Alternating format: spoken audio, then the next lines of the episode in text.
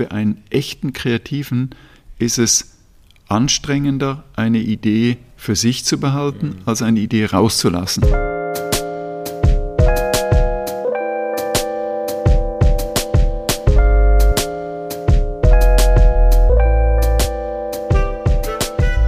Herzlich willkommen zu Folge 13 von Extrem dumme Fragen, dem Podcast über Kunst und die Welt. Mein Name ist Niklas Bolle. Und an deiner Seite bin wie immer ich, Sebastian Späth. Unser heutiger Gast ist Jean-Remy von Matt. Einer der erfolgreichsten Werber der Welt und Mitbegründer der legendären Werbeagentur Jung von Matt, die mit so vielen Preisen wie keine andere Agentur in Deutschland ausgezeichnet wurde. Mit Jung von Matt verbinden sich Slogans wie Geiz ist geil für Saturn, Bild dir deine Meinung für die Bildzeitung, Wer hast erfunden die Schweizer für Ricola, 321 Mainz für eBay und natürlich die Werbung für den Autovermieter Sixt. Doch nur Reklame ist Jean-Remy zu wenig. 2017 etwa gestaltete er Angela Merkels Wahlwerbung für die Bundestagswahl und jetzt im Rentenalter, wie er es selbst ausdrückt, hat die Werberlegende die Kunst für sich entdeckt. Gerade läuft Jean-Remys erste eigene Ausstellung im ZKM in Karlsruhe. Wie er zur Kunst fand und was Annalena Baerbock, die grüne Kanzlerkandidatin, damit zu tun hat, hört ihr in dieser Folge. Freut euch auf einen spannenden Exkurs über die Gemeinsamkeiten und Grenzen zwischen Kunst und Reklame von einem der großartigsten Werber der Welt. Bevor es losgeht, wie immer, kleine Unterbrechung. Wollen wir euch ist ja den- heute die Folge. Genau, bevor es losgeht, wollen wir euch den Supporter der heutigen Folge vorstellen, der Warum so seriös, Sebastian? Ja, also, weil die Leute sich, glaube ich, inzwischen daran gewöhnt haben, dass der Supporter ähm, dieses Podcasts in dies, dieses Mal, wie schon bei den vorherigen Malen, Mann, Mann, Mann, Sebastian. Man, man, man hat den Eindruck, du hast hier von, vom Werbegott Jean-Remy von Matt äh, was gelernt hinsichtlich irgendwie seriöser Podcast-Werbung.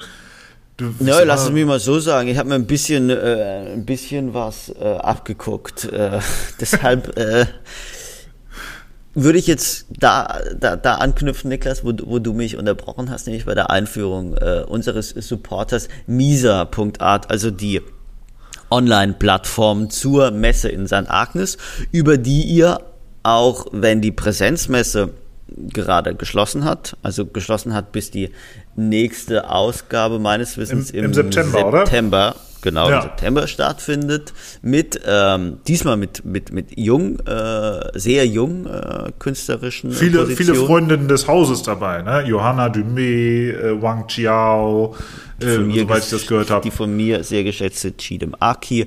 Genau, also Misa.art jedenfalls, der Supporter unserer Folge, eine Online-Plattform für Kunst, über die ihr zwischen den Präsenzmessen und auch in der Zukunft danach Kunst online besichtigen und kaufen könnt. Fantastisch, Sebastian. Dann Tolle Werbung, wird Ja. immer besser. Ich freue mich auf nächste Woche und äh, Die, jetzt die, geht's zur die, Folge. die, die Einladung zum Bewerbungsgespräch bei äh, Jung von Matt wird mit Sicherheit folgen. Aber Los geht's zur Folge. viel Spaß.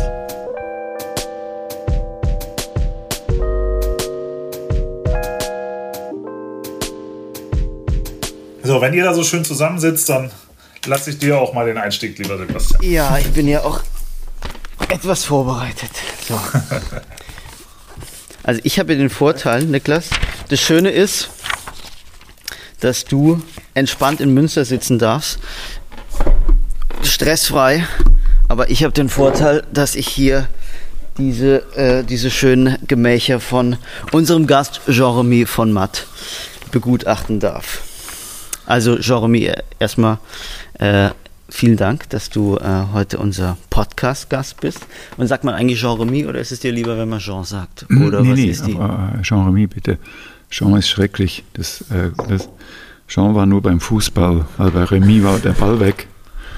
Äh, nee, nee, Jean, Jean-Remy, sag mal, die, die Ohrhörer brauche ich eigentlich nicht mehr, oder? Die Nee, die ich kannst du- rausnehmen? die kannst du okay, ja, genau.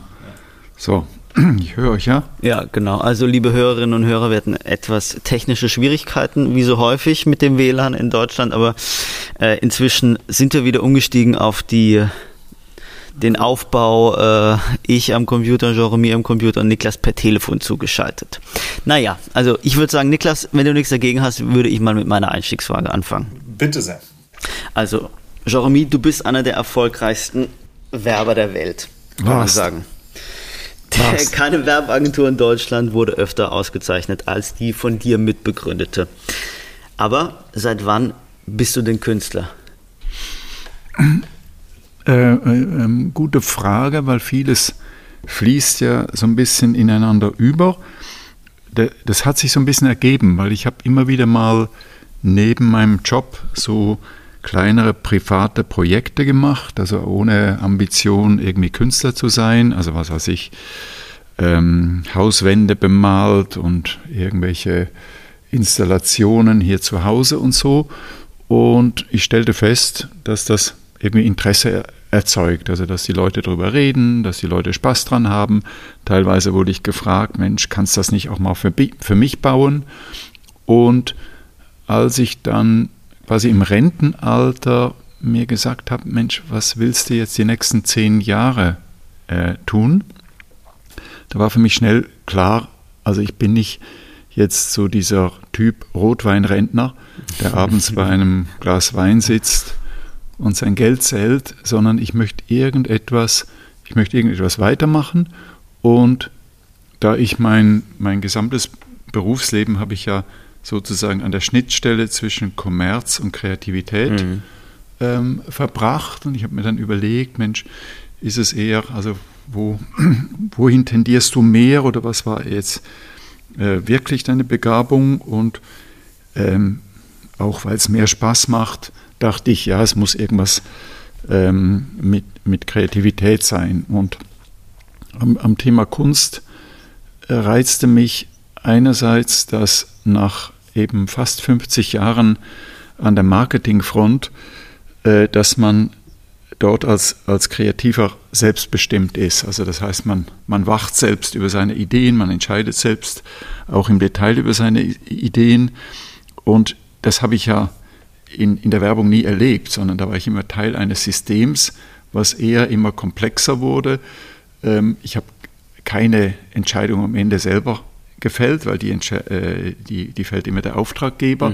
Das heißt, man ist halt ähm, kreativer Dienstleister und äh, je besser man ist, desto mehr kann man sich äh, verwirklichen oder seine Ideen durchsetzen, aber mh, letztlich ist man, man bleibt Teil eines komplexen Systems mit seinen ganzen äh, Enttäuschungen. Ich finde es aber super interessant, dass du gerade den Begriff kreativer Dienstleister benutzt hast, weil in der Vorbereitung auf das heutige Gespräch habe ich mir auch genau das überlegt, ob du eigentlich mit dem, mit dem Wechsel vom Werber zum, zum Künstler einen Wechsel gemacht hast, vom kreativen Dienstleister zu, ja, zu was eigentlich? Also was ist dann, wenn der Werber der kreative Dienstleister ist, was ist dann der Künstler?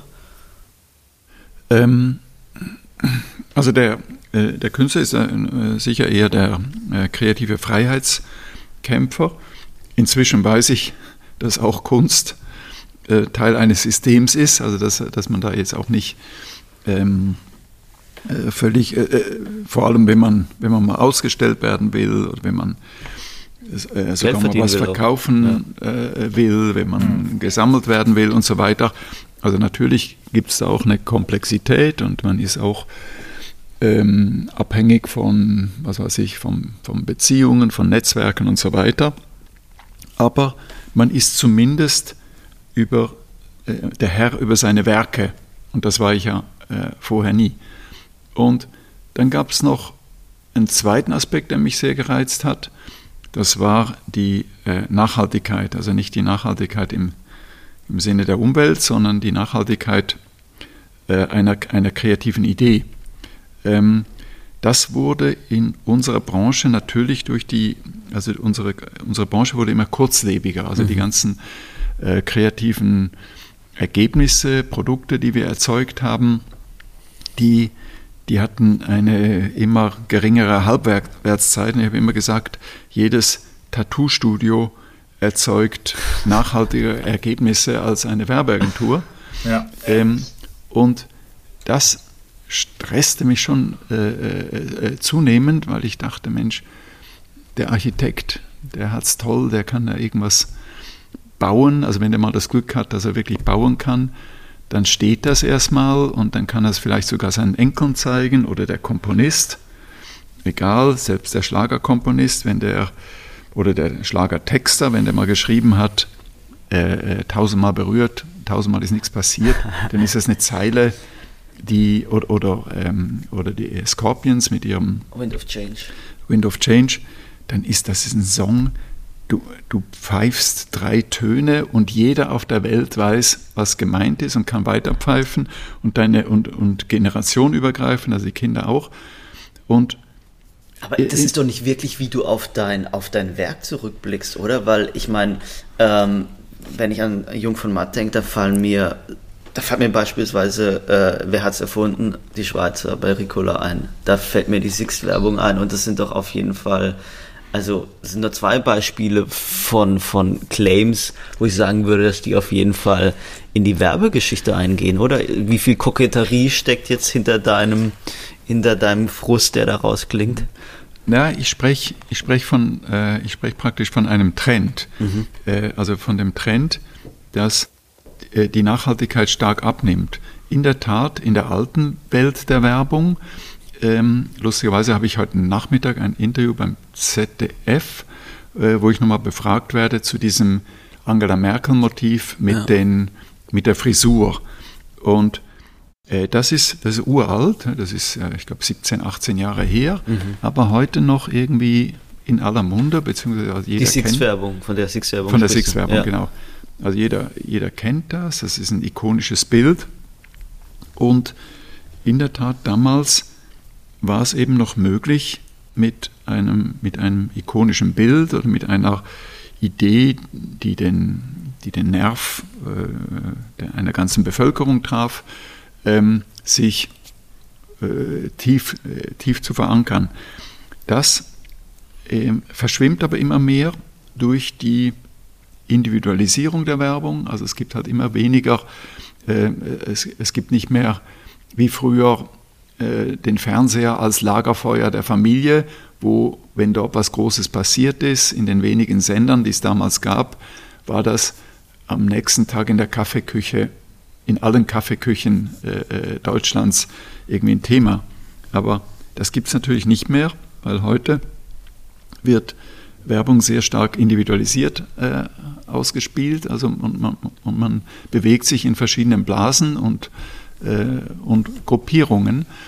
Ähm, wie auch immer, irgendwie, es wurde immer kurzlebiger und ich dachte, Mensch, Kunst, wenn du da was richtig Gutes hinkriegst, dann hat das irgendwie, dann, dann bleibt das oder dann ist es, mhm. klar, man muss was Tolles hinkriegen. Das habe ich jetzt noch nicht, aber zumindest hat man die Chance mit einem, mit einem Kunstwerk, also siehe Kunstwerke, äh, alle, alle bekannten Kunstwerke. Man hat die Chance, etwas Bleibendes zu schaffen. Und so äh, etwas wie, wie die. Ganz nach dem Motto ähm, Ars longa vita brevis. Also, ähm, und, und das, das hat mich schon gereizt. Was sagtest du? So etwas wie die, die Hausfassade hm, in, ja, in dem äh, Haus, in dem ihr gerade, oder vorne an dem Haus, in dem ihr euch gerade befindet. Äh, da ist ja dieses berühmte, für mich auf jeden Fall berühmte Arbeit dass äh, dort vorne dran steht, dieses Haus stand einmal in einem anderen Land oder stand früher in einem anderen Land. Äh, ist das schon, ist das noch der Werber Jean-Remy gewesen oder der Künstler Jean-Remy? Ja, das war eben dieser Hybrid, also quasi der Werber, der aber in seiner Freizeit eben auch mal etwas gemacht hat. Lustigerweise, also das, zu, äh, zu, dieser Hausfassade kann ich eine ganz lustige ähm, Anekdote erzählen, aber zunächst, wie sie mhm. entstanden ist. Wir hatten irgendwann vor zehn Jahren oder zwölf Jahren haben wir dieses Haus gekauft in, in Berlin und nach dem Notartermin sind meine Frau und ich dann nochmal in die Straße gegangen, um, das, um, um zu gucken, was wir da jetzt gekauft haben. Und meine Frau guckte auf das Haus und sagte mir, Mensch, wir haben das hässlichste Haus äh, der Straße gekauft. Und da du schräg gegenüber gewohnt hast, in einem schönen Haus, äh, vielleicht erinnerst du dich noch, also das war vor 2009 war das äh, doch ein ziemlich abgerocktes, hässliches Haus. Mhm. Und das hat mich ein bisschen ernüchtert und ich habe dann, ich habe dann spontan versprochen, ich habe gesagt, du, ich sorge dafür, dass es das meist fotografierte Haus der Straße wird. Und wie so oft, also ich bin kein Mensch, der spontan Ideen hat, sondern ich muss immer drüber nachdenken, also ich muss mich einschließen und so. Und ich habe länger drüber nachgedacht, was muss man hier auf ein Haus schreiben, dass es äh, ikonisch äh, wird. Und dann kam ich dann irgendwann mit, diesem, mit dieser Idee, dieses Haus stand früher in einem anderen Land und in der Tat das Ziel wurde erreicht. Es ist also nicht nur ständig fotografiert worden, ständig äh, standen und stehen Touristen äh, davor. Es gibt im Netz tausend Bilder davon. Mhm. Es wurde auch zur Postkarte, es wurde zum Poster, ähm, zum Wandbehang. Es gibt Kühlschrankmagneten mit dem Motiv, die ich gekauft habe. Aber jetzt kommt die Pointe. Ich habe das nie als Kunst gesehen, sondern für mich war das einfach nur naja, wir haben halt unser Haus bemalt, also irgendwie so, sagen wir mal, kreatives Projekt. Und per Zufall ähm, lese ich in das Baerbock-Buch äh, rein, also nicht, weil es mich jetzt so interessiert hat, sondern weil irgendjemand hat mich darauf aufmerksam gemacht, er hat gesagt, Mensch, da steht was über dich drin, ganz am Anfang. Und ich lese da rein und auf der allerersten Seite dieses Buchs ist dieses Haus beschrieben, weil äh, Baerbock offensichtlich auch hier an der Straße gegenüber gewohnt hat. Und jetzt kommt die Pointe. Sie nennt es in dem Buch ein Kunstwerk. Also sie sagt, dass äh, dieses Haus mhm. ist ein Kunstwerk des Werbetexters äh, Jean-Remy von Matt.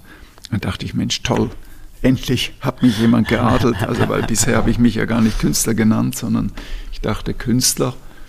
Äh, Künstler kommt ja tatsächlich, also Kunst kommt tatsächlich von Können, also heißt Künstler Könner. Und ich dachte, Könner, du kannst sie nicht Könner nennen, bevor du was bewiesen hast, also nenn dich erstmal kreativer. Aber seit das jetzt quasi in diesem Baerbock-Buch steht, bin ich Künstler sozusagen, offiziell anerkannter Künstler. Von der Kunstinstanz Annalena Baerbock geadelt. Gut, es gibt, im, es gibt jetzt, sagen wir mal, im August 2021 natürlich äh, bessere Referenzen, aber ähm, ich würde gerne anhand dieser, äh, an anhand dieser Geschichte, die du jetzt erzählt hast, so ein bisschen herausfinden, was dein Antrieb ist. Also du hast gerade die, die, die Geschichte mit deiner Frau erzählt, dass du, dass du ihr was beweisen wolltest. Ähm, was treibt dich denn an? Ist es, also bei der Werbung ist es natürlich, dass du Geld damit verdienst. Jetzt hier wolltest du deiner Frau einen Gefallen tun, aber grundsätzlich ist es Eitelkeit oder ist es, naja, jetzt einfach mal wirklich ganz frech gefragt, ist es Eitelkeit, die dich antreibt? Mhm. Ähm, aus meiner Sicht sind diese ganzen, was treibt dich an und irgendwie, warum machst du das, Fragen, das ist immer sehr schwierig äh, äh zu beantworten, vor allem selbst zu beantworten. Mhm. Vielleicht kann das, äh, vielleicht könnte das ein, ein Psychologe ergründen, sondern ich glaube, solche Sachen entstehen aus einem inneren Antrieb. Mhm. Es gibt das schöne Beispiel, dass wenn ein, wenn ein Jongleur drei Apfelsinen sieht, dann will er jonglieren. Ne? Also dann, und du kannst ihn dann auch nicht fragen, warum willst du das, sondern er will einfach. Und wenn ich äh, eine, eine Hauswand sehe, die leer ist, ich möchte immer was draufschreiben, sondern ich denke immer, Mensch, was könnte man da draufschreiben? Das heißt, äh, irgendwie, also die, die äh, Kreativität, das ist ein, das ist also ein urinnerer Antrieb. Und du sagtest gerade, Werbung hätte ich ja gemacht, um Geld zu verdienen. Äh, keineswegs, sondern ich bin da irgendwie reingerutscht und wollte die Sachen, ähm, aber so ganz aus, aus innerem Antrieb einfach, ich wollte die Aufgaben möglichst gut erfüllen. Ähm, also da, daraus ist so eine Art äh, Lust entstanden, aber ich habe nie wenn ich jetzt an einer Idee saß oder an, an einem Konzept, an einer Kampagne, ich habe nie daran gedacht, Mensch, äh, wenn du gleich in einer Stunde oder in zwei Stunden, wenn du eine gute Idee hast, dann klingelt die Kasse oder so, ja, oder dann hast ja. du dein, dein, äh, dein Monatsgehalt ähm, wieder äh, gesichert, sondern ähm, es lief immer so ein bisschen, meine Überzeugung war immer, mach möglichst mach möglichst gute Dinge und dann werden die auch gut bezahlt. Und ja. jetzt im, im, im privaten Bereich, also jetzt äh, was Kunst angeht, äh, ist so ein bisschen mein, mein Prinzip, mach Interessantes und dann passiert interessant. Also äh, mach möglichst viele interessante, äh, interessante Dinge und dann wird Interessantes um dich herum äh, äh passieren. Ähm, aber das ist nichts, das ist nichts Bewusstes. Und ich glaube auch, ähm, also ich persönlich glaube auch, dass für einen echten Kreativen ist es anstrengender, eine Idee für sich zu behalten, mhm. als eine Idee rauszulassen. Ja. Also das heißt, ich sitze jetzt nicht da und sage, Mensch, die nächsten vier Stunden setz dich mal hin und überlegst über, äh, und denkst über das nächste Projekt nach, also was könnte man jetzt noch machen, sondern mir fliegt das irgendwie zu, also, und, und zwar zu Unzeiten, also quasi äh, vielleicht auch mal nachts oder, oder beim Autofahren, also so irgendwie in unabgelenkten Zeiten fliegen mir irgendwelche Ideen zu. Oft ist es äh, irgendeine Assoziation, also man, man ist irgendwo und, oder, eine Inspiration und dann schreibe ich das auf und dann liegt das erstmal rum und irgendwann greife ich das wieder auf und so. Und so ist jetzt praktisch, was, was jetzt Kunstprojekte angeht, ist die, der Ofen äh, oder, oder, oder der, der, Ofen ist voll mit, ähm, ich, ich muss jetzt nur umsetzen. Also ich habe ich hab, äh, quasi so einen Projektestau, also ich habe mindestens zwölf Sachen, die ich unbedingt machen will, äh, die aber alle Zeit kosten und ich würde mal sagen, die nächsten zwei Jahre bin ich sozusagen ausgelastet mit den Ideen, die ich jetzt schon habe. Okay. Diese Reise geht definitiv weiter und, und ja. die, die Reise nimmt auch, also die, die, die geht einen Weg, den ich noch gar nicht so richtig abschätzen kann. Also ich habe jetzt zwar, da ich handwerklich ähm, unbegabt bin, also handwerklich meine ich jetzt, ich kann nicht malen, ähm, bin ich jetzt eher angewiesen darauf, äh, auf, was weiß ich, Collagen, Installationen, äh, gefundene, äh, die Veränderung von gefundenen Objekten, mhm. mhm. also Repurposing. Aber so darf weiter. man das mal vorwegnehmen, weil wir haben jetzt, wollte ich erst später drauf kommen, aber wir haben ja noch gar nicht erklärt, was für, äh, was für eine Art von Kunst macht den, den, den Zuhörerinnen und Zuhörern. Äh, ich habe ähm, eine Arbeit von dir auf der Messe in St. Agnes gesehen vor, vor äh, mhm. zwei, drei Wochen. Das war ich würde sagen, es war ein Objekt, das du gebaut hast aus Mistgabeln und einer Wäschetrommel. Und mhm. das hatte fast so einen Lampencharakter, würde ich sagen. Und dann hat man natürlich, wenn man sich ein bisschen mit Kunst auskennt, hat man natürlich ganz viele Assoziationen. Man, man denkt, ist es ein Ready-Made? Man könnte so ein bisschen an Edward Kienholz denken. Auf jeden Fall sagt man sich, okay, Alltagsgegenstände oder gefundene Gegenstände, antiquarische Dinge spielen in der Kunst von Jeremy von Matt eine große Rolle. Und wenn man hier jetzt in deiner Wohnung sitzt, dann kann man auf, kann man auf jeden Fall sagen, okay, da gibt es eine Verbindung dazu, wie du auch, wie du auch gern lebst oder wie du gern dich einrichtest. Also hm. welche Rolle spielen Alltagsgegenstände in deiner Kunst? Ähm, ähm, das ist noch nicht richtig absehbar. Also was hier in der Wohnung äh, jetzt zu sehen ist, ist auch, äh, also viele Ideen oder Umsetzungen sind von meiner Frau. Aber jetzt zurück zu der Sache, die ich da in der Messe in St. Agnes ausgestellt habe. Das ist übrigens ein kleiner äh, persönlicher Erfolg. Das ist mein erstes verkauftes Kunstobjekt. Also das ist ähm, äh, dann auch äh, glücklich verkauft worden. Ähm, und das ist, das stammt eigentlich aus der Zeit, bevor ich mich mit Kunst befasst habe. Das war eben auch so ein privates Projekt. Und da ging es mir darum, eben, dass Mistgabeln und Waschtrommeln, die haben ja eine schmutzige Vergangenheit.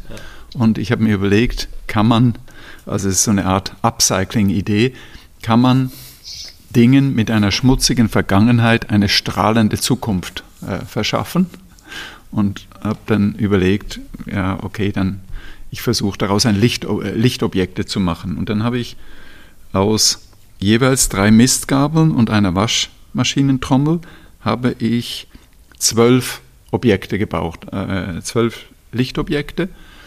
Ähm, eine ist jetzt verkauft worden in der Messe in St. Agnes. Neun stehen in Karlsruhe im Museum. ZKM gerade, also bis im September. Und eins steht hier, das muss ich allerdings reparieren, weil da ist irgendwie ein Kurzschluss drin. Ähm, was war nochmal die Frage? Jetzt. Ne, also Achso, was ich, was ich überhaupt machen will. Ja, genau. ja, genau. Also ich wollte einfach jetzt mal grundsätzlich genau. über die Art von Kunst, die du machst, sprechen. Ähm, ich ich glaube, das wird untypisch sein, äh, sowas. Aber sowas werde ich äh, also sicher auch verfolgen, aber das wird untypisch sein, weil letztlich das Einzige, was ich handwerklich kann oder das, was ich, äh, äh wo ich ähm, Know-how, Erfahrung habe, ist Schreiben. Also ich bin eigentlich ein Schreiber. Mhm. Und so gesehen werden sicher viele Sachen, die ich mache, werden etwas mit Text zu tun haben. Äh, werden eher Installationen sein, also akustische Installationen, vielleicht Audio, audiovisuelle ähm, Installationen, ähm, Bilder, in denen Texte äh, eine Rolle spielen, wie zum Beispiel auch eben die äh, vorhin beschriebene Hauswand.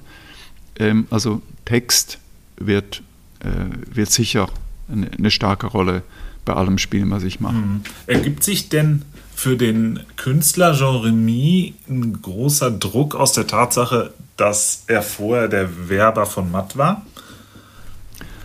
Äh, ja, äh, leider ja, weil es ist schon so, da muss ich zugeben, also wenn, wenn das jetzt so in den nächsten drei Jahren völlig flach verläuft und irgendwie die Leute das wahrnehmen als ein nettes Hobby oder der langweilt sich und jetzt macht er da ein paar Sachen. Ich glaube, also ich will jetzt, ich, ich, weiß nicht, wie es in drei Jahren ist, aber ich glaube, ich bin dann enttäuscht. Also ich glaube schon, dass ich mir insgeheim einen gewissen Take-off äh, erhoffe. Jetzt nicht, ähm, nicht jetzt äh, ähm, im, im, im, Ausmaß äh, des Take-offs, den wir jetzt als Agentur hatten. Also ich sage äh, ganz bewusst wir, weil äh, die Agentur ist ja ein Wir-Produkt. Das ist ja nicht, habe ich ja nicht alleine gemacht, sondern erstens habe ich es mit einem Partner gegründet und zweitens ist es äh, alles, was da rausgekommen ist, ist Produkt von sehr vielen Menschen, die dort Zeit verbracht haben und eben auch mitgeschwitzt haben sozusagen. Ähm, also das heißt, es müsste schon, also ich, ich also irgendein Erfolg, äh, irgendein Achtungserfolg muss schon drin sein. Ich möchte nicht, dass das dann nur so als Zeitvertreib, äh, teures Hobby oder so äh, erlebt wird. Siehst du, siehst du diese Ausstellung, die, die du jetzt im, äh, im ZKM in Karlsruhe, also ZKM ist, kann man glaube ich bezeichnen als mh, mm, renommiertestes Medien, Medienmuseum oder, oder äh, Medienkunstmuseum Europas. Dort hast du gerade eine Ausstellung, ich mir angucken durfte. Siehst du das als sozusagen als Vorschusslorbeeren, die du bekommen hast? Also jetzt bist du ja am Anfang deiner künstlerischen Karriere und siehst du das noch sozusagen als, als Auszeichnung, die man dem, dem Werber Jeremy von Matt gibt? Oder ist es, oder ist es schon dein erster Erfolg als Künstler? Ähm, nee, ich sehe das äh, ganz deutlich als Vorschusslorbeere. Äh, und zwar fast so, dass ich ein bisschen schlechtes Gewissen habe. Ich habe ja jetzt gegenüber einem jungen Künstler, der, der anfängt, habe ich einen äh, starken Vorteil, aber eben auch einen Nachteil. Der Nachteil, ich habe nicht mehr viel Zeit. Also das heißt, wenn, äh, wenn etwas passiert, muss in den nächsten zehn Jahren passieren. Ähm, aber natürlich habe ich den Vorteil, dass ich einerseits eben natürlich ein Netzwerk habe, ich kenne einen Haufen Leute ich, und ich habe auch, also gerade wenn es jetzt um, um so komplexere Objekte geht oder Installationen wie das, äh, was in Karlsruhe ausgestellt ist, ich kann mir dann auch, also ich, ich muss jetzt nicht erst einen Sponsor suchen, der mir ermöglicht, sowas zu bauen, sondern ich kann es halt irgendwie dann selber äh, äh, bauen. Also ich habe da schon ein bisschen schlechtes Gewissen, weil ich denke, Mensch, ein, ein Mitte 20-jähriger Künstler, mindestens die gleichen, äh, die gleichen Ideen, wenn nicht noch besser, aber der hat dann einfach gar keine Chance, das hinzukriegen, weil einfach äh, äh da die Mittel fehlen. Also das heißt, ich sehe das als Vorschuss, also praktisch, und dem muss ich jetzt erst noch gerecht werden. Und dazu vielleicht noch, weil du sagtest, eins der renommiertesten Medienmuseen der Welt, ähm, da ich mich vorher noch gar nicht so mit Kunst beschäftigt habe oder, oder ich habe Kunst so, äh, so wahrgenommen wie halt ein normal kunstinteressierter Tourist. Das heißt, wenn ich in New York war, bin ich immer brav ins MoMA gegangen oder ins Whitney oder äh, Guggenheim oder so. Also ich habe äh, äh, mir die Sachen schon angeguckt. Also aber in ich hatte, Fall Kunst interessiert. Ja, aber, aber ebenso wie, wie jeder einigermaßen. Jeder gute Bildungsbürger sozusagen. Ja, Bildungsbürger, ja. wacher Mensch oder so. bin ich in Museen und ich kannte natürlich Magritte und ich kannte Warhol und so weiter. Aber äh, ich hatte da keinen äh, äh, tiefen Blick. Und als mir dann ein Freund, den ich gefragt habe, Mensch, was soll ich mit dem, mit dem ersten Werk machen, als er mir dann berichtete, du, ich habe ähm, ich hab, äh, die Chance, du hast die Chance, du kannst das im ZKM in Karlsruhe ausstellen. Äh, da war ich erstmal total enttäuscht. Ich gesagt, was, nur Karlsruhe? ähm, und ich hätte einem, einem, Freund eine SMS geschrieben, gesagt, du, hab bald meine erste Ausstellung, leider nur Karlsruhe. ähm, das Museum wirst du nicht kennen, ZMK oder so ähnlich.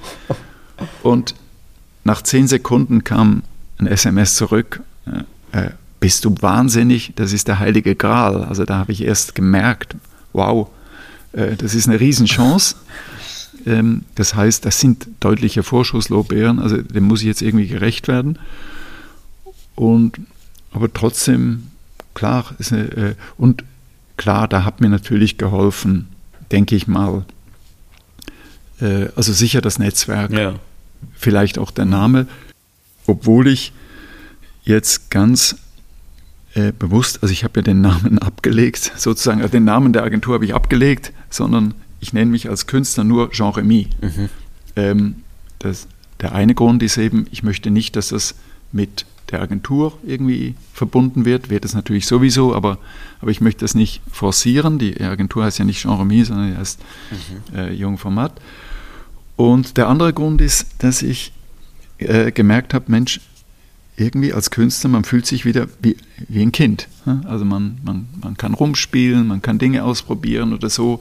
Man ist äh, äh, auch so, es gibt, äh, ist ja so ein, in, in der Corona-Krise ist ein schöner Begriff, ähm, so ähm, aufgekommen, Systemrelevanz. Und mit, mit dem Rentenalter rutscht man ja aus der Systemrelevanz raus, sozusagen. Man ist nicht mehr berufstätig, also man macht nichts mehr. Man, man arbeitet nicht mehr am, sozusagen am Bruttosozialprodukt mit, sondern man ist äh, Rentenempfänger äh, und man ist genauso wenig systemrelevant wie ein Kind. Und obwohl ein Kind ist ja systemrelevant, weil es irgendwann erwachsen wird.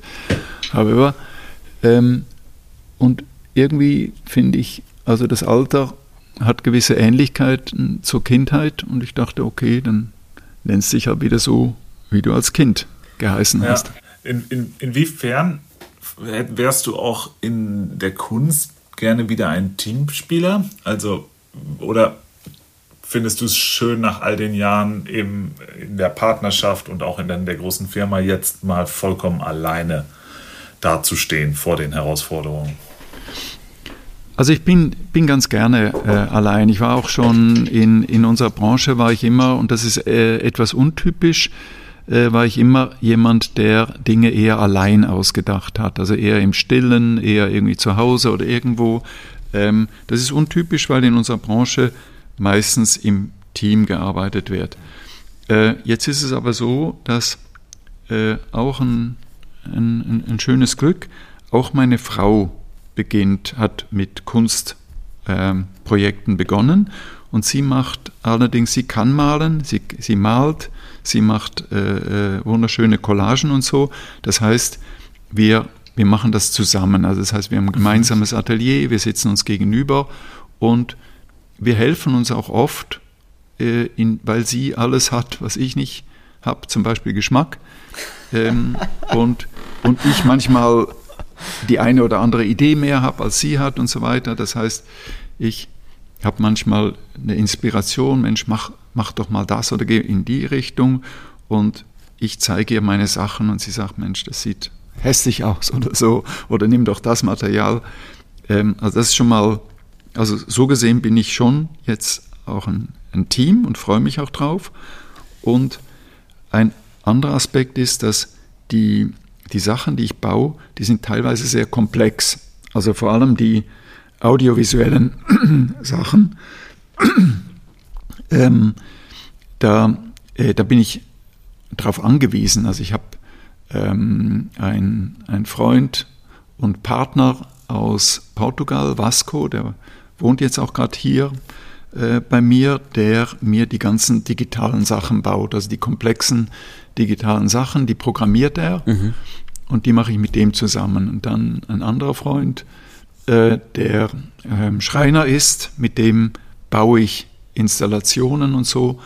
Äh, also an der Stelle ähm, bin ich schon Teil eines Teams für ein, äh, für ein weiteres Kunstwerk, was ich demnächst äh, rausbringe, brauchte ich auch eine Regisseurin, dann brauchte ich jemand, der die Musik ähm, äh, produziert und so. Und für das Karlsruher Werk hast du mit Jan-Josef Liefers und, und Anna Loos zusammengearbeitet. Genau, genau. Die, die Röhren, die Talking Tubes, die brauchen natürlich Stimmen und dann da hatte ich dann eben auch wieder die Chance, dass ich die kannte und ja. ich habe die gefragt, habe dir, ich habe ihnen von diesem Werk erzählt, die fanden das spannend und haben gesagt, klar, äh, machen wir mit. Ähm, genau, also es wird immer auch wieder ähm, Dinge geben, wo ich auf. Wo du mit anderen zusammenarbeitest oder auf ja, andere zu, genau. die Hilfe von ja, oder Unterstützung von anderen zurückhast. Du hast eben über deinen Anspruch als, als Künstler gesprochen und eigentlich so gesagt, dass du nicht möchtest, dass es nur äh, ein Hobby oder nur eine, eine Freizeitbeschäftigung bleibt. Und als ich jetzt dieses Gespräch hier vorbereitet habe, habe ich so drüber nachgedacht, mh, hm, was für Quereinsteiger in die Kunst es gibt. Äh, es gibt ja, nehmen wir das Beispiel Udo Lindenberg. Also wir hatten ja hier schon ein paar. Ne? Genau, genau. Udo Lindenberg vom Musiker zum Künstler. Es gibt Armin Müller-Stahl vom Schauspieler zum Maler. Ich will jetzt gar nicht sagen, dass, dass es irgendwie ein Wechsel ist. Vielleicht haben die Leute immer was mit Kunst zu tun gehabt. Aber in jedem Fall dachte ich, dass diese Entwicklung Werber oder ja, sagen wir jetzt mal Werberkünstler, dass die viel naheliegender ist als Musiker, Künstler. Ich habe das fast schon so ein bisschen als Weiterentwicklung von Werbung begriffen, also zeitgenössische Kunst. Wie blickst du da drauf? Ähm, ja, dies, äh, diese Entwicklung ist in der Tat sehr naheliegend und hat äh, Leute wie Andy Warhol, ja. Edward Hopper und René Magritte äh, hervorgebracht. Ja. Das waren alles Werber. Hm? Also die waren Werber, ja. Die sind allerdings viel früher drauf gekommen, dass Kunst mehr Spaß macht. Also schon mit, was ich, mit 30 oder vorher. Ähm, also die haben nicht äh, gewartet, bis sie Rentner waren. Ähm, aber natürlich, ähm, es geht in beiden Fällen um Kreativität. Es geht darum, Dinge zu inszenieren, Ideen zu inszenieren. Äh, es geht manchmal um Sprache. Es geht sehr oft um um Visuelles, es geht um Bilder. Ähm, allerdings, es ist eine sehr unterschiedliche Nutzung äh, von Kreativität. Mhm. Mhm. Und also ein markanter Unterschied, das ist wirklich sehr interessant ist, dass, und da bin ich auch ein bisschen drüber gestolpert in den, bei den ersten äh, Werken, ist, dass der Werber, also der oder der Marketing-Kommunikationsmensch, der versucht, alles verständlich zu machen. Ne? Also so äh, ähm, ähm, möglichst plakativ und schnell verständlich, damit es jeder, ich will nicht sagen jeder Idiot, aber jeder, der irgendwie, jeder unaufmerksam, äh, äh unaufmerksame Mensch äh, äh, kriegt es mit und kapiert es und so weiter.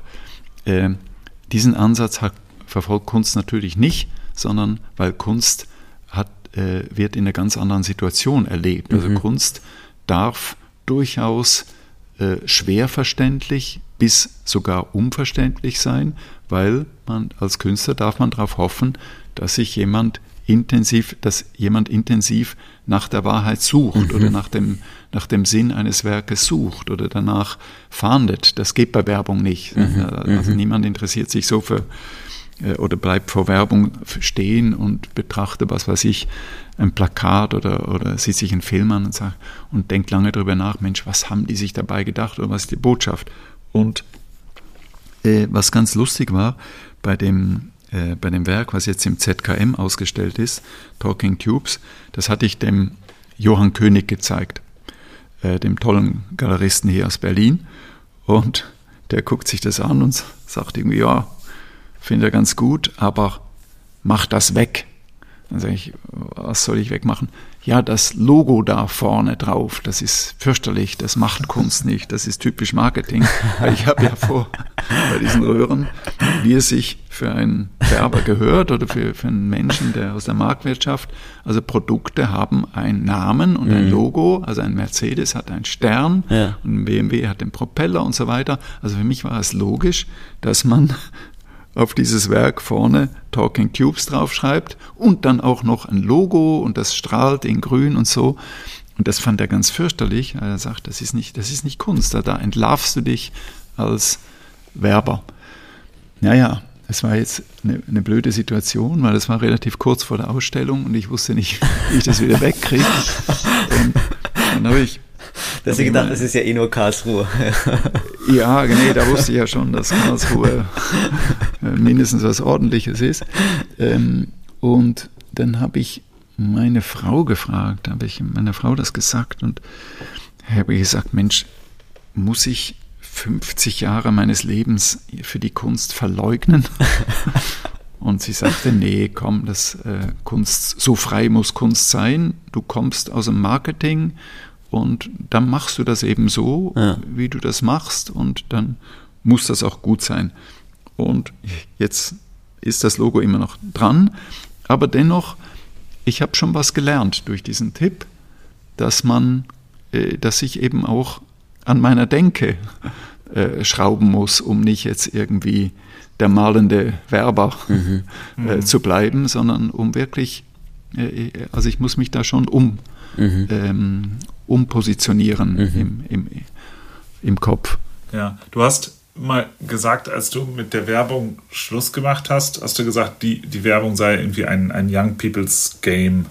Ja, und da hättest du äh, nichts mehr zu suchen. Ähm, und inwieweit fühlst du dich willkommen geheißen in der Kunst?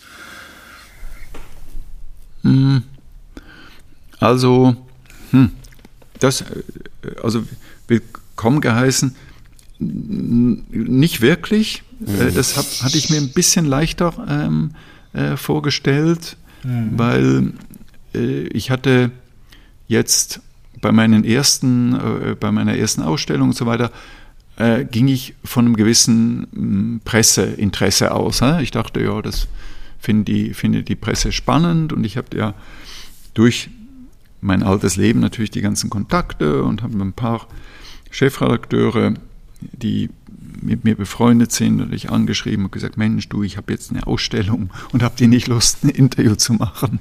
Hatte überhaupt niemand hatte Lust, ein Interview. Also die, da, da gibt es erstmal äh, praktisch Vorbehalte. Also das heißt, so ein, so ein Wechsel wird nicht, wird erstmal skeptisch betrachtet oder, oder, also das heißt, man ist da sehr äh, zurückhaltend. Also es ging nicht so wie mit einem Lichtschalter, wie ich es gern gehabt hätte, so hallo, ich bin jetzt Künstler, bringt ja. mich mal auf die, äh, bringt mich ins Kulturressort, ich habe da was zu sagen und, und, und so.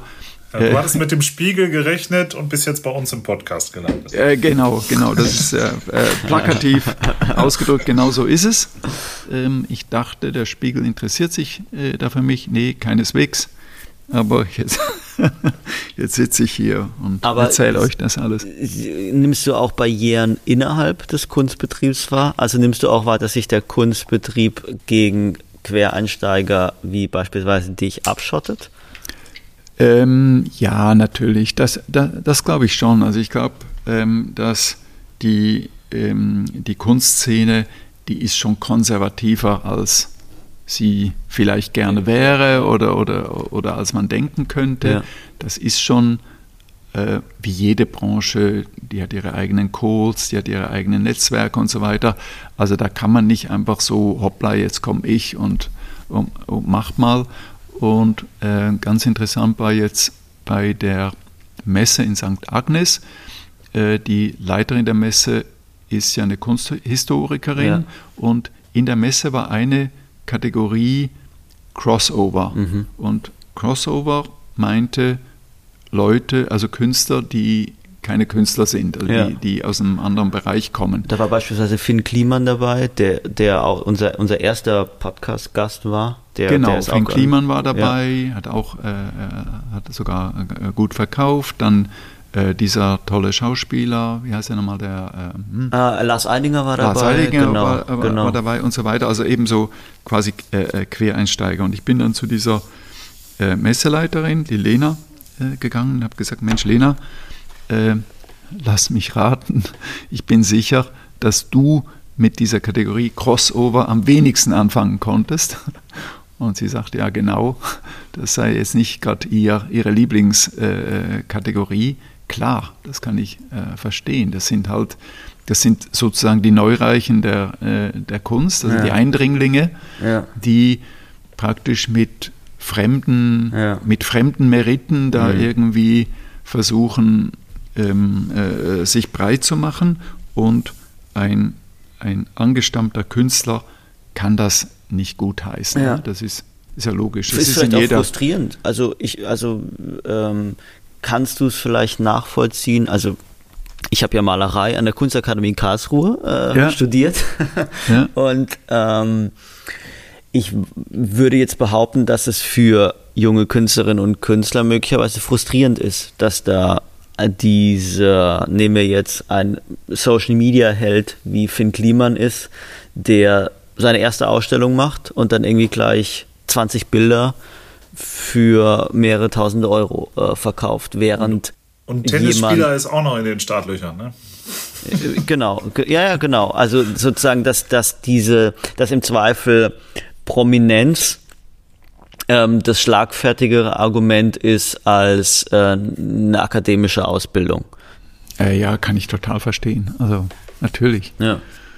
Ähm, aber was soll ich machen? Also, äh, gehöre in dem Fall zur falschen, äh, der falschen Partei an.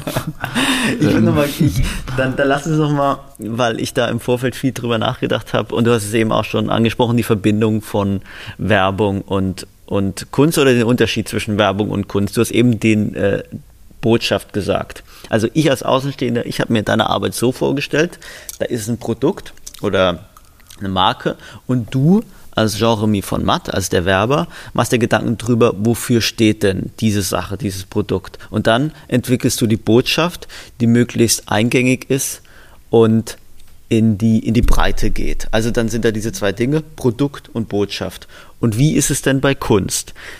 Geht es bei Kunst um das Produkt oder geht es um die Botschaft? Oder hat Kunst überhaupt noch eine Botschaft? Muss Kunst überhaupt eine Botschaft haben?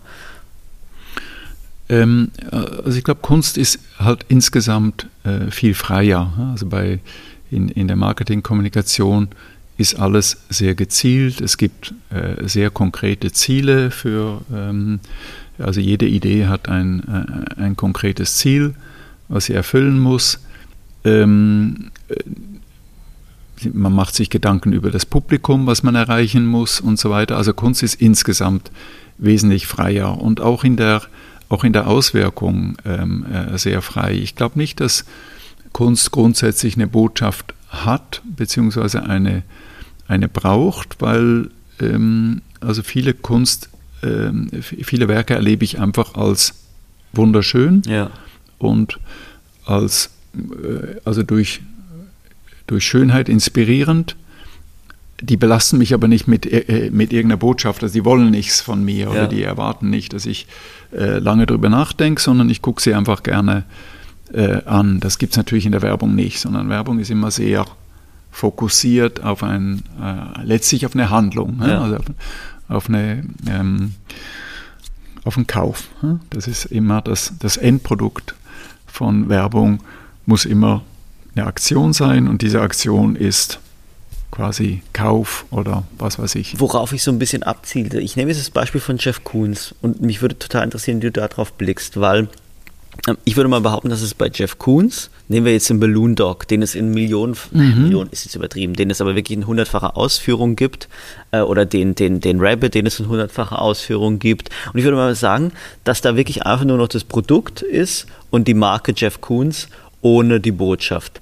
Ähm, und mhm. wenn ich jetzt deine Arbeit als, als Werber damit vergleiche, dann ist da natürlich irgendwie die Marke Jung von Matt, aber es reicht ja in dem Fall nicht, dass Jung von Matt Werbung macht, sondern da muss ja die Botschaft sein. Und ist es nicht ein bisschen traurig, dass dieser, dieser zeitgenössische Kunstbetrieb so funktioniert, dass eigentlich einfach die, die Marke wichtiger ist als alles und man, wenn man, wenn man ein gewisses Niveau als Künstler erreicht hat, im Grunde genommen alles machen kann?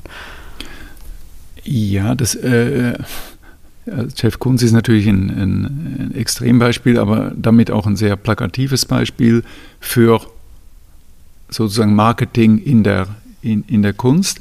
Und natürlich ist, ähm, ist es erschreckend, wie ähm, also grundsätzlich eben diese, ist diese Pyramide erschreckend, dass also quasi einige wenige äh, im Grunde genommen machen können, was sie wollen und es verkauft sich äh, wie verrückt und, und, und, sehr viele, die, was weiß ich, eine hohe Begabung haben, aber eben nicht den Einstieg hatten oder nicht die Chance hatten, möglicherweise auch nicht das Netzwerk, ähm, äh, faszinierende Dinge machen, aber irgendwie nicht, nicht richtig äh, vom Fleck kommen oder, oder ihr, ihren Lebensunterhalt kaum äh, verdienen können. Ähm, ein ganz lustiges Beispiel habe ich gerade in einem Buch gelesen. Da hatte ein, ein ähm, Journalist aus London, der hatte in seinem Büro ein Bild hängen von Stalin und das wollte er irgendwie verkaufen. Dann ist er zu, nach, ähm, äh, zu Sotheby's gegangen und hat äh, gefragt, ob sie das in die nächste Versteigerung nehmen und die haben gesagt, nee, wir wollen mit Stalin oder Hitler oder so wollen wir nichts zu tun haben, das äh, nehmen wir nicht. Da war ein bisschen sauer und hat gesagt, ja, aber wenn Warhol oder Hearst gemalt, gemalt hätte, dann würde es doch nehmen. Und so und ich gesagt, ja, da, ehrlich gesagt, dann würden wir es nehmen. Und zufällig hat er einen Draht zu Hearst und hat den dann irgendwie ähm, diese Geschichte erzählt und Hearst ist hergegangen und hat auf das Bild einen roten Bommel gemalt, also auf, auf die Nase von Stalin und hat es unterschrieben und dann ist er wieder zurück zu, der, zu Sotheby's und die haben es genommen und für 135.000 ähm, Pfund äh, versteigert. Ähm, also Beispiele sind lustig, aber natürlich auch traurig. Und billig einfach, oder? äh, ja, natürlich auch äh, erschreckend, ähm, wie da eben solche Marktmechanismen ins Extreme, ja. ähm, äh, ins Extreme äh, geraten. Und es ist schon ähm, es ist interessant, jetzt auch bei dieser, bei dieser Messe in St. Agnes eben so rumzugehen und sich da stehen ja, also interessanterweise ist das ein Wien-Museum, wo die Preise dran stehen. Ja. Ne? Und im normalen, im, in einem normalen Museum wird man nicht von den Preisen belästigt. Ne? Also man kann sich ein Kunstwerk angucken, man sieht einen Namen, macht sich ein eigenes Bild. Man macht sich, man fragt sich vielleicht, was würde ich für das Kunstwerk bezahlen oder so. Man weiß nicht wirklich, ähm, wie viel Wert äh, es hat oder was es gekostet hat. Jetzt bei der Messe in St. Agnes war überall ein Preis, Preisschild dran. Und es war schon interessant, eben immer sich immer die Frage zu stellen, was mag das wohl wert sein und dann zu gucken, ähm, was ist es wert und da erlebt man halt sehr schnell, dass also Unplausibilitäten, mhm. also Dinge, wo man sagt, wo meine Frau gesagt hätte, das male ich dir in drei Minuten und dann guckt man drauf und da steht dann 1,3 Millionen. Ja. Und dann fragt man so, und man kennt den Namen vielleicht nicht, und dann fragt man irgendeinen Experten und der sagt, ah, das ist ein bekannter Künstler und so weiter. Ähm, was übrigens auch ganz interessant ist, es gibt eine Plattform, ich habe den Namen vergessen, äh, wo man praktisch den Wert von Kunstwerken ähm, äh, ermitteln kann, also in Sekundenschnelle wird das ausgespuckt. Du gibst den Namen ein und die Quadratzentimeter also mhm. Name und Quadratzentimeter, ja, ja. und das ergibt einen Preis. Und das ist jetzt nicht, das ist nicht nur ein Spaß, sondern das ist eine einigermaßen seriöse, Ach, okay. weltweite, ich habe den Namen Es ist nicht Artfacts auf jeden Doch, Fall. Doch, es hat Art mit Artfacts zu tun. Ah, okay. Es ist irgendwie Aha. angeschlossen an Artfacts. Ähm, das heißt, Name und Quadratzentimeter gleich äh, Preis.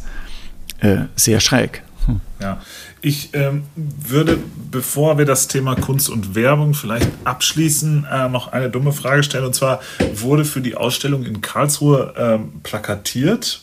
Und wenn ja, wer hat das gestaltet? äh, nee, das wurde nicht. Hätte ich sicher ähm, hätte ich sicher ganz nett gefunden oder so und ich hätte es natürlich auch anregen können, mhm. äh, notfalls natürlich mich auch daran beteiligen können. Full, full, Circle sozusagen. Ja, ja klar, dann hätte ich, natürlich hätte ich mich da, äh, natürlich hätte ich das dann selber gemacht, weil das hätte ich mir jetzt nicht aus der Hand nehmen lassen, aber die Ausstellung in Karlsruhe, die wurde dreimal verschoben oder zwei, zweimal oder dreimal mhm. verschoben mhm. äh, wegen Corona. Das heißt, das war so ein bisschen Stückwerk und als sie dann endlich stattfand am 1.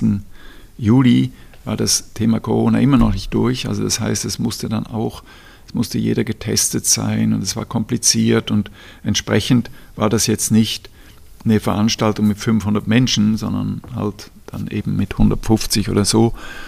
Ähm, und ich weiß jetzt nicht, du hast sie gerade gesehen? Ich habe sie gesehen, ja, ja. Und, Guck mal, ich habe hier auch Hast du, hast du, Fotos oder so? Nein, ich habe äh, ich hab mir warst auch du der Einzige oder war? Ich habe mir die Werbebroschüre geben lassen. Ach schön. Ja, ja und da steht tatsächlich nicht Jeremy von Matt, sondern Talking Tubes Installation von Jeremy. Ja, also genau, da habe ich Wert drauf gelegt. Ja.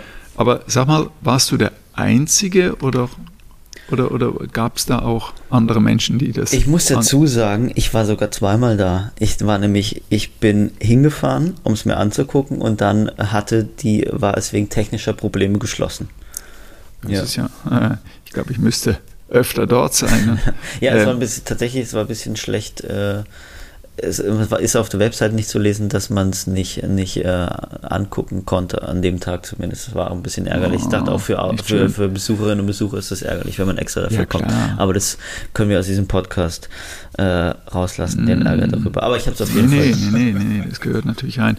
Aber in der Tat, es gab jetzt ein technisches Problem und mein Partner da aus äh, Vasco, der fummelt gerade, äh, mhm. dass es wieder läuft, weil die Sache ist nicht ganz unkomplex. Mhm. Naja. Aber Niklas hat gerade, du hast, äh, Jeremy, sorry, du hast gerade äh, über Preise gesprochen. Das ist natürlich eine gute Überleitung zu der Frage, die man eigentlich nicht einem Künstler nicht stellt, aber ähm, bei dir ist es ja eigentlich interessant zu fragen, wie machst du denn deine Preise als äh, Neueinsteiger und findest du die Preise? Ich weiß jetzt nicht, was dein Werk auf der Messe in St. Agnes gekostet hat. Ich weiß nicht, was diese Talking mhm. Tubes kostet, aber wie machst du deine Preise und fandest du die im Falle von der Messe in St. Agnes, wo dein Werk verkauft wurde, berechtigt? Ich fand es übrigens günstig. Also Niklas, dann sag doch mal, was es gekostet hat, wenn du Ich glaube, die, die, Lampeninstallation hat 5000 Euro gekostet, oder? Ja, genau. Genau, 5000, 5000 Euro. Ähm, es ist so, also was ich, was, was kein Ziel von mir ist, also von Anfang an nicht, ähm, ist Geld verdienen. Mit Kunst. Mhm. Äh, mit Kunst. Ja. Sondern äh, jetzt dieses, äh, diese Lampen, also diese Lichtobjekte, diese zwölf, die sind Charity. Die, also der, äh, mhm. der heißt die, die Lampen, also das Projekt heißt Shining Forks und äh, der gesamte Erlös geht an Shining Hope. Das ist eine Kinderhilfsorganisation in Luxemburg. Das heißt, diese, dieses Geld wird gespendet. Und äh, das wird nicht immer so sein. Das heißt, ich, ich kann nicht jedes, ich kann nicht alles spenden, weil ich halt natürlich auch hohe Kosten habe, die Sachen herzustellen. Das heißt, mein, mein, mein Ehrgeiz ist schon, dass ich die, die Kosten, die ich habe, einigermaßen äh, ähm, äh, mir zurückholen kann.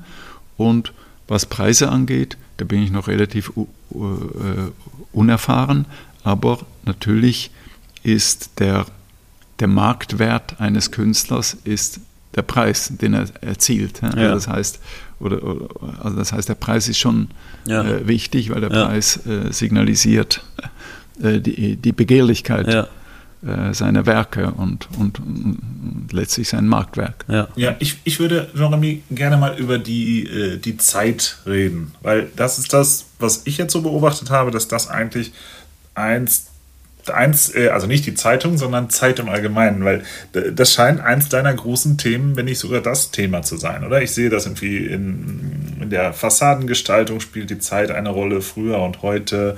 Du würdest gerne eben langlebiges schaffen. Äh, auch bei den, äh, bei den Lampen hat man irgendwie äh, die alte Nutzung und die Umnutzung und so weiter.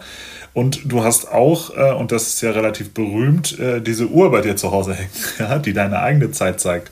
Ist das, äh, ist das eine falsche Diagnose, dass dieses Thema dich sehr viel beschäftigt oder äh, liege ich da halbwegs richtig? Ähm, nee, da, da liegst du richtig. Also das ist, äh, das ist ein, wesentliches Thema. Ich sag vielleicht äh, kurz mal, was mich nicht interessiert in der Kunst. Mhm. Das sind aktuelle Bezüge. Also jetzt, was weiß ich, jetzt so die Themen, die im Moment die, die Welt berühren oder, oder so, das interessiert mich nicht so, weil äh, ein, ein wesentlicher Antrieb von mir ist ja endlich rauszukommen aus dieser Kurzlebigkeit und Dinge zu schaffen, die eben äh, kein Verfallsdatum haben, also die dann eben auch in, in zehn Jahren, die man immer noch mit der, mit der, ähm, mit dem gleichen, mit der gleichen Begeisterung oder, oder mit, dem, mit der gleichen Begründung äh, an, anschauen kann. Und äh, das Thema Zeit spielt immer wieder mal eine Rolle, also auch in, ein, in einer ganz neuen Sache, die ich jetzt mache.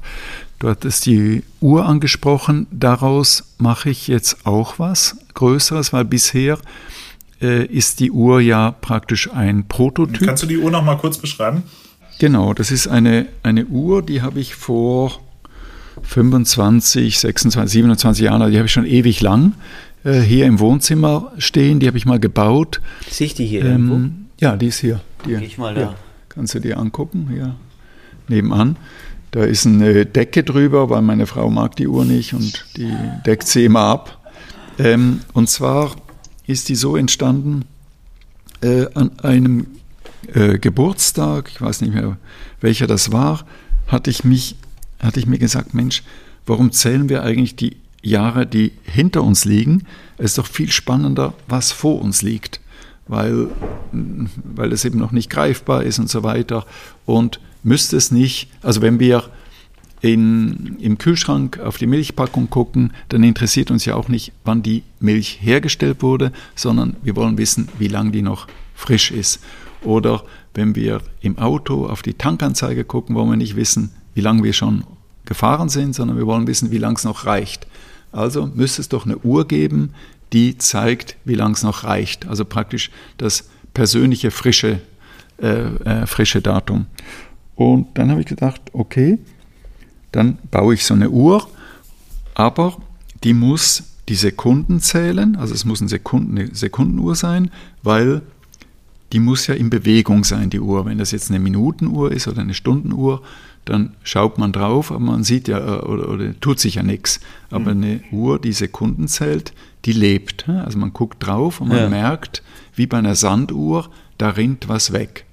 Und, und wie ist das Enddatum festgelegt? Das Enddatum ist meine Lebenserwartung äh, äh, bei Geburt. Also das heißt, wie viele Jahre ich bei Geburt ähm, ähm, äh, praktisch statistisch also was meine Lebenserwartung äh, bei, bei meiner Geburt war.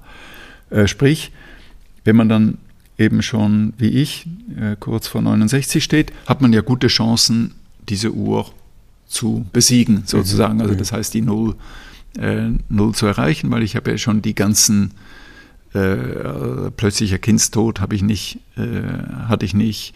Ich habe mich nicht mit 20 Jahren mit einem NSUTT um den Baum gewickelt. Ich habe mich nicht mit 30 Jahren bin ich nicht an AIDS gestorben. Ich bin jetzt auch nicht äh, in Corona, jetzt bin ich geimpft und so weiter. Ja. Also das heißt, ich habe schon vieles überstanden. Ja. Äh, mit anderen Worten, von heute aus gesehen ist meine Lebenserwartung natürlich eine andere. Jetzt kommt okay. noch dazu, ich rauche nicht, ich trinke nicht. Ja, ich, viel Sport. Äh, ich halte mich fit und so. Also das heißt, die Chance ist gut, dass, dass, dass die Null dann nicht mein Enddatum ist. Aha. Dennoch ist die Uhr ein, ein tägliches Mahnmal, also so ein, ein täglicher Antrieb, ja. äh, weil ein tägliches Zeichen damit, also ich habe sie, ich nenne sie inzwischen Carpe Diem Clock, weil sie soll daran erinnern, die Zeit zu nutzen. Und der Untertitel der Uhr äh, lautet heute A Constant Reminder to Make the Most of Your Life. Das heißt, sie erinnert mich täglich dran, schmeißt die, also du hast eine bestimmte, ein bestimmtes Zeitbudget, das ist dir vom lieben Gott oder von wem auch immer oder von deiner Mutter oder äh, geschenkt worden und daraus musst du das Bestmögliche machen. Mhm. Du musst die Zeit nutzen. Die ist nicht ewig. Das heißt, jeder von uns hat eine, eine Zeitspanne. Ähm, so gesehen setzt diese Uhr schon auch unter Druck. Also man ja. Ähm, macht einen Tag zum Wettkampf, oder? Äh, ja, Gegen die Zeit. Und, und es, ich beobachte mich schon, dass wenn so nach einem Tag, es gibt ja so Tage, wo man, wo einem nichts einfällt, wo man nur rumliegt, wo man irgendwie nur irgendwie dann im Internet rumsurft ja. und, und also wo man super unproduktiv ist. Und das sind schon Tage, wo ich dann abends denke, Mensch, wieder 86.400 Sekunden äh, irgendwie in Müll geschmissen. Mhm. Ähm, und hoffentlich bis der Morgen ein bisschen produktiver. Also so gesehen ist das schon ein täglicher äh, Motivator. Und natürlich liegt auch eine Motivation darin, die Uhr, also die Null zu erreichen, ne? also die Null ähm, in guter Verfassung. Ich bin jetzt gerade, ich bin jetzt gerade ähm, rübergelaufen zum zum äh, zum Regal, das an der Wand steht und habe diese schwarze, also ich habe die Uhr gesehen. Die Uhr ist ein ein schwarzer Kasten und da steht äh, steht auch äh, Jeremy von Matt drauf und so viel Zeit habe ich noch. Mhm. Und also ich anders als du Niklas wusste ich nichts von der Existenz dieser Uhr und ich kann sagen, dass ich jetzt als ich gerade hingelaufen bin äh, wirklich berührt war. Ähm, ist diese Uhr ein Kunstwerk für dich? Ähm, äh, könnte eins werden. Es ist eben auch so ein, so ein Ding, das war nie als Kunst gedacht, sondern ja. das war einfach so ein privates, kreatives Projekt. Und ich habe aber im Lauf der letzten Jahrzehnte, also habe ich festgestellt, dass diese Uhr niemanden kalt lässt. Ja. Die meisten sind entsetzt ja. oder, oder nicht entsetzt, sondern erschrecken so ein bisschen. Ja, man ist hey. einfach emotional, macht was mit einem. Genau, weil, ja. weil es irgendwie äh, natürlich eine gewisse Bedrohlichkeit hat. Ähm, aber viele sind fasziniert, aber, aber niemand sagt, ach ja, nette Uhr und so weiter, und, sondern es ist immer Thema gewesen. Und deshalb ähm, möchte, und, und, und es gab auch immer wieder Freunde, die gesagt haben, kannst du mir auch eine bauen? Ja. Oder, oder vor kurzem äh, sagt eine Freundin, Mensch, mein Mann wird 50 und kannst du mir so eine Uhr machen? Ja. Äh, ich möchte ihm die Uhr schenken und so. Und ich mache jetzt, äh, ich produziere die Uhr jetzt. Also, bis, ähm, also jetzt bisher gibt es nur zwei Stück, ne, zwei Prototypen. Eine steht hier im Wohnzimmer. Die andere habe ich Gerhard Schröder geschenkt, weil der hat mal unsere ähm, Firma besucht und, ähm, und da äh, hatten wir irgendwie kein geeignetes Geschenk und ich dachte, Mensch, dann gibt es so eine Uhr und so. Und ich hatte ihn dann ein paar Jahre später mal gefragt, ob er sie, wo er sie stehen hat. Dann sagte er, die wäre immer noch unausgepackt in seinem Büro, weil er sei Hypochonder und er würde, er würde sowas nicht mögen. Also das ist sicher nicht jedermanns Sache. Ja.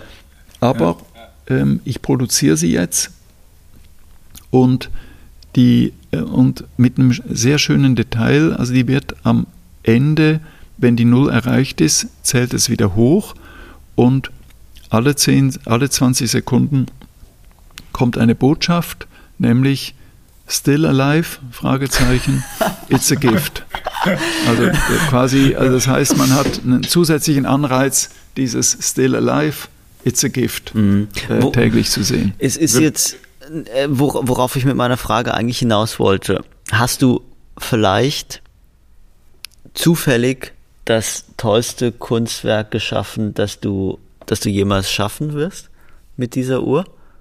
Also wenn die, die, das, das kann schon, das kann schon sein. Also natürlich, äh, also genauso wie ich bei Werbung, bei jeder Idee, also bei oder bei jedem Erfolg, äh, habe ich immer gehofft, da, da geht noch mehr oder ja. da kann man noch einen draufsetzen. Also ich habe mich nie irgendwie zurückgelehnt und gesagt, Mensch, das oder dieser Film oder dieser Slogan oder so, das war jetzt dein Meisterstück und, und es kann nur noch schlechter werden, sondern ich hatte immer die Hoffnung, äh, da geht noch was und das nächste wird noch besser. Und ehrlich gesagt, es, wird mir ein bisschen, es wäre ein bisschen traurig, wenn das jetzt schon die, die, die, das, der Höhepunkt wäre. Aber ich bin ganz guten Mutes, dass das ähm, Aufmerksamkeit mhm. äh, erzielen wird, weil, wie gesagt, ähm, es war, also je, jeder, also die, die Uhr ist schon markant. Also ja. es ist ein markantes, äh, ein markantes Thema. Es geht um, es geht ums Ganze, es geht ums Leben. Ja. Und es ist eine, äh, eine ungewöhnliche Betrachtung des Lebens, weil man sich ja eben, man macht sich das nicht bewusst normalerweise. Also man denkt nicht an dieses ja. Zeitbudget, weil der Tod ja so unbestimmt ist. Ne? Manchmal kommt er ein bisschen zu früh oder viel zu früh, manchmal äh, sogar zu spät und so, aber man weiß ja nicht, also das ist ja nicht äh, berechenbar ja.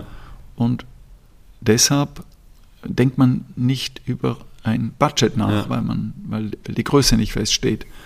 Aber letztlich ist es ein Budget. Ne? Ja. Ja. Ich stelle mir gerade die Sebastian Speth-Version äh, dieser Uhr vor. Ja? Äh, Jeremy, du musst wissen, Sebastians großes Thema ist eigentlich die ständige äh, Selbstoptimierung und Selbstgeißelung. und äh, das, äh, also verbunden mit dem Fitness-Tracker oder sowas, ja, äh, die dann ständig tägliche äh, Statistiken rausbringt, wie man sich denn ja. heute Na, ich, zu also Uhr du verhält. könntest, du könntest so ein Ding, also das ist äh, oft ein Thema, wenn ich mit jemandem über die Uhr äh, spreche, jetzt auch mein Bruder gerade, der war vor ein paar Tagen da und der sagte, Mensch, willst du nicht noch ein paar Dinge einbauen. Das wäre ja heute möglich, also äh, praktisch die Sache komplexer zu machen ja. und beispielsweise, also die, die, äh, wie gesagt, die Lebenserwartung, die steigt ja mit, mit, ja. mit dem erreichten Alter und sie steigt natürlich auch mit, ähm, mit, mit, mit der medizinischen Forschung. Jetzt möglicherweise sinkt sie jetzt gerade durch Corona. Also ja. es kann sein, dass der Durchschnitt gerade ein bisschen im Sinken ist, aber grundsätzlich äh, steigt die Lebenserwartung. Ähm, Erwartung. Und natürlich könnte man die Uhr wissenschaftlicher machen oder cleverer machen, nur sie würde dann ihre Symbolik verlieren, weil selbst der 120-Jährige hat ja nicht eine Lebenserwartung von einer Minute, sondern selbst der 120-Jährige hat ja immer noch eine Lebenserwartung von einem halben Jahr oder, oder mhm. so. Also selbst, das heißt, die Lebenserwartung hört, äh, die, die, die ähm, wächst ja mit, ja. mit dem Alter. Also sie ist nie null, sondern sie ist immer, sie bleibt immer noch. Aber sie ist einfach so, so eine schlichte Setzung. Also es ist einfach diese, naja, also, dass es ein schwarzer Kasten ist, hat natürlich echt was, es hat natürlich was, es hat ein bisschen was von einem Grabstein, mhm. meinem Gefühl nach. Und die, das Rennen der Zeit sind dann einfach die, ist, ist einfach die digitale Anzeige. Also eine Veränderung, eine Veränderung daran würde ich auch als, äh, würde glaube ich den, die Qualität äh, senken. Aber Was passiert denn, wenn sie auf Null ist? Gibt es dann Overtime? Geht die los? Wird die noch gezählt? Oder? Genau, also die, die, diese Ursprungsuhr, die ich eben eh vor langer Zeit gebaut habe, die ist in einem schwarzen Kasten, den ich heute recht hässlich finde. Sieht aus wie so ein ähm, japanischer Radiowecker. Also das ist nicht, nicht, nicht besonders äh, hübsch. Und die hat unten so ein Lämpchen, da steht Bonuszeit. Das heißt, bei Null zählt die wieder hoch und dann blinkt dieses Lämpchen äh, äh, Bonuszeit. Äh, die neue Uhr sieht anders aus. Das ist eher so eine Skulptur. Also die ist sehr schwer, so aus Holz und Metall. Ähm, da habe ich schon darauf geachtet, dass das ein, so ein bisschen ikonisch ist, also ein schöner, äh, interessanter Gegenstand. Und die hat dann eben dieses Detail, dass sie bei Null eben mit diesen zwei Sätzen äh, äh kommt. Und meine Frau hat angeregt, weil die, die, die Digitalziffern sind rot, jetzt bei der und beim Prototypen der neuen auch. Meine Frau sagt, mach lieber grün, weil es ist irgendwie das Rot, ist halt sehr bedrohlich ja, und total. grün ist schon. Ja äh, angenehmer oder weiß, also weiße Ziffern oder grüne Ziffern. Und da bin ich jetzt im Moment noch am Rumbasteln.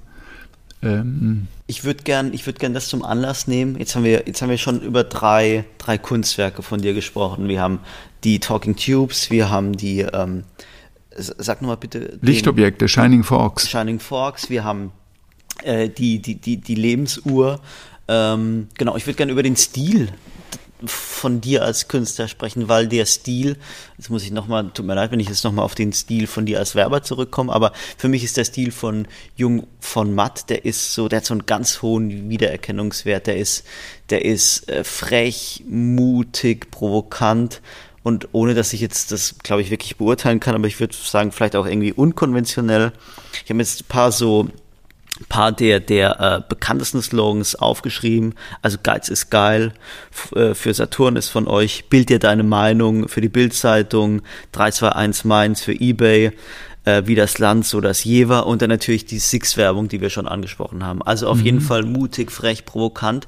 Und als Künstler hast du meinem Gefühl nach einen ganz anderen Stil. Hm, wie, wie, wie, wie kommt das? Ähm, also als, als äh, Agentur einen Stil zu haben, das ist kein Kompliment, sondern das ist, ein Fehler. Okay, ähm, dann nehme ich es zurück. Weil eine Agentur muss die Marken repräsentieren, für die ja. sie arbeitet ja. und nicht sich selbst. Das heißt, ähm, da hoffe ich nicht, dass das wieder zu sehr äh, durchschimmern in den Arbeiten, sondern dass wir dem markengerecht äh, geworden sind. Dazu kommt, dass viele Ideen, die in der Agentur, die Agentur ist ja groß und da sind äh, erstens viele, sehr viele Kreative am ja. Werk und natürlich über die Zeit, die Agentur ist ja schon 30 Jahre alt, das heißt, da sind äh, sozusagen Generationen von Kreativen ja. gewesen, die vielleicht mal nur zwei Jahre da waren, dann fünf Jahre oder ähm, das heißt, es sind schon sehr, ähm, also das ist praktisch das Produkt von sehr, sehr vielen Menschen, ähm, und schon deshalb muss es irgendwie divers sein mhm. und, und, nicht äh, einem reinen äh, Stil folgen. Vielleicht kann man sagen, klar, das ist eine Agentur, die, die immer besonders mutig war, ja. die, ähm, die sehr viel Wert auf Impact gelegt hat, also auf, auf Aufmerksamkeitsstärke und so weiter, aber eben hoffentlich nicht einem Stil gefolgt ist. Und bei was ich jetzt mache, klar, das entspricht dann eher äh, mir selbst. Ich würde mal sagen, den Stil, den Stil muss ich jetzt erst noch finden, ja. weil äh, da bin ich jetzt noch, sicher noch in der, ähm, in, in der Findungsphase. Aber wenn man jetzt mal sagt, also Kunst, so, so die drei äh, Zutaten für Kunst sind äh, ähm, Geschick, Geschmack und Gedanken, dann liegt mein Schwergewicht sicher auf den Gedanken. Also ich bin eher jemand, der über Ideen, über Stories, über Gedanken kommt, weil Geschick, also damit meine ich jetzt die Fähigkeit zu malen oder irgendetwas ähm, äh, besonders Schönes zu machen, das, äh, das habe ich ja nicht, habe ich ja nie gelernt. Und Geschmack, hatte ich auch schon angedeutet, das ist nie mein, also Geschmack war nie mein äh, meine Stärke, sondern da war ich immer angewiesen auf in der Agentur auf sehr viele Leute, die das, äh, die das hatten, die das konnten. Und auf die habe ich mich auch verlassen. Und jetzt hier zu Hause verlasse ich mich auf meine Frau, weil der folge ich einfach, wenn die sagt, du mach das rot oder nimm ein anderes Rot oder, oder, oder was Formen und Materialien oder so angeht, da bin ich einfach Aber es nicht ist der Richtige. Also mein Thema sind letztlich Gedanken, Ideen, äh, Geschichten. Okay. Mhm. Ähm, findet man natürlich in dieser Talking äh, Tubes Arbeit total wieder. Ich würde sagen, man findet es auch in der Uhr wieder, aber trotzdem ist es, naja, man könnte es nicht, es könnte auch viel, ähm, viel näher sein. Also es gibt ja viele Künstlerinnen und Künstler, die mit Schrift arbeiten. Es gibt viele Künstlerinnen und Künstler, die mit Geschichten arbeiten, die möglicherweise Kurzfilme drehen. Ähm, ist das, was du machst, ähm, folgt das so einem heimlichen Wunsch von dir schon immer, wenn ich jetzt an die, die, äh, an die ähm, Lichtobjekte denke, schon immer was mit den Händen mehr zu machen, schon immer mehr so ähm, Erbauer oder sowas zu sein, immer mehr Konstrukteur zu sein? Hm. das, das ist schwer, weil die äh, schwer zu beantworten. Ich glaube, die Lichtobjekte werden nicht typisch sein für das, äh, was ich in Zukunft mache, sondern die Lichtobjekte waren, äh, äh wenn man so will, meine Form, ähm, meine Form von Yoga.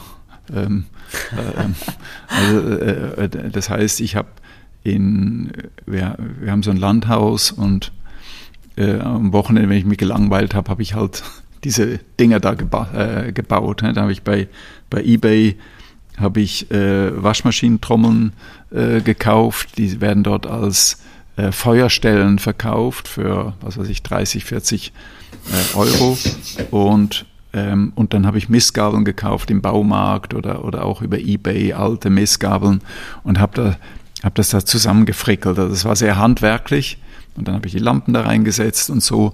Das war so, hm, mein, mein Yoga. Okay, das ist aber nichts, dass dich. Dass Oder meine Meditation, okay. möchte ich eher sagen. Also okay. Yoga ist Quatsch. Aha. Aber es ist nicht, dass, dass du immer schon die, die, die Sehnsucht hattest, wie, wie es man. Ich finde, es ist ja so, ein, so eine Art von Zeitgeist fast schon, dass die Menschen äh, das, das Handwerk oder das Arbeiten mit den Händen äh, wieder entdecken als Ausgleich zu, zum Bürojob beispielsweise. Aber das würdest du sagen, ist jetzt, war jetzt nicht dein Antrieb oder die Motivation? Nicht so, nicht so. Nee, nee.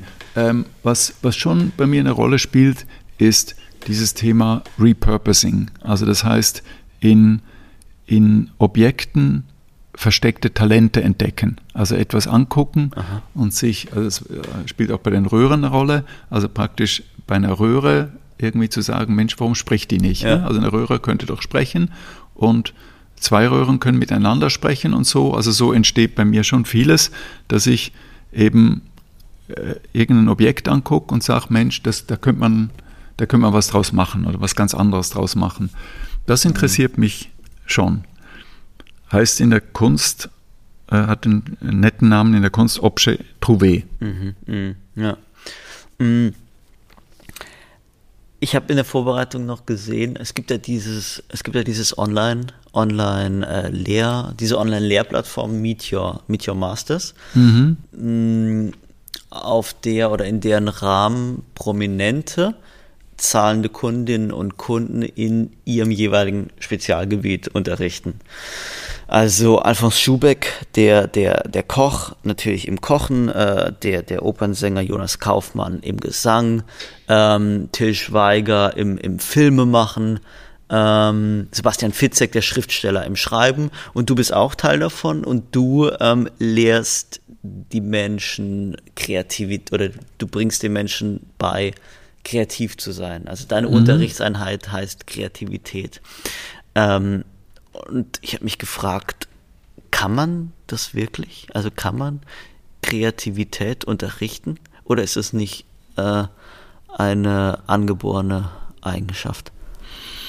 Ähm, also ich mache das ja nicht ganz allein, sondern mit Dörte Spengler-Ahrens zusammen, äh, meinen Kurs.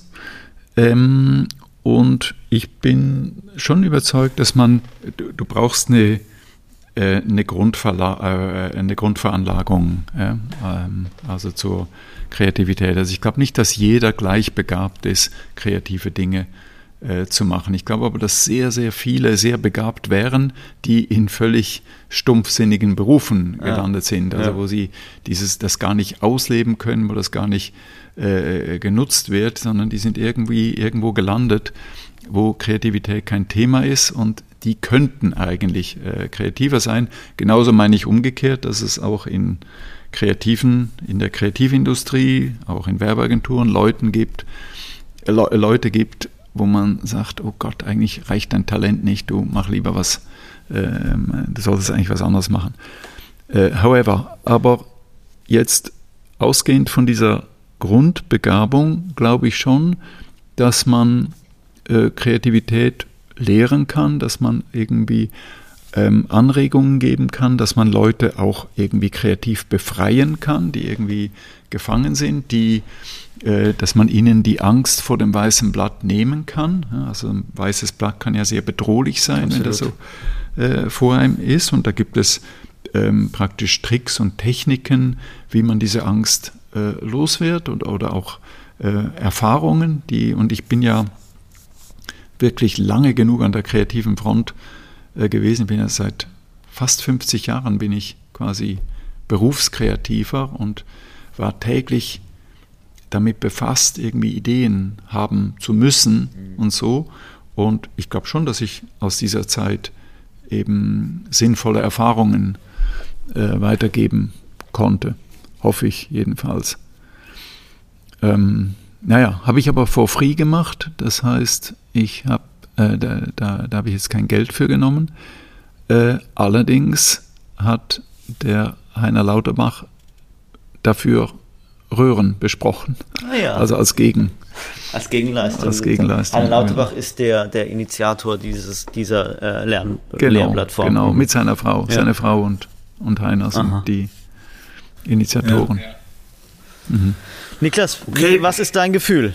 Ja, ich habe mal auf meine ganz ordinäre Uhr geguckt gerade und bevor Jean-Remy auf seine Uhr guckt und verweist, oh ja, ich muss dass ja. wir ihm jetzt schon reichlich Lebenszeit gestohlen haben, äh, möchte ich mich für eben diese einfach jetzt bedanken und sagen, das war ein ganz interessantes Gespräch. Fand ich ähm, auch sehr, fand ich auch sehr. Normalerweise es hat ja Tradition, dass ich noch eine Abschlussfrage stelle, Niklas, oder? Ja, Bevor aber nicht, wenn wir anderthalb Stunden drin sind. Ja, Jeremy, alles gesagt oder ähm, ja, haben doch. wir noch Themen offen gelassen? Nee, in der Tat, ich sehe, es ist halb eins ist halb und nehmen wir gleich zum nächsten Termin. Also, nee, das passt schon ganz gut. Super. Gut.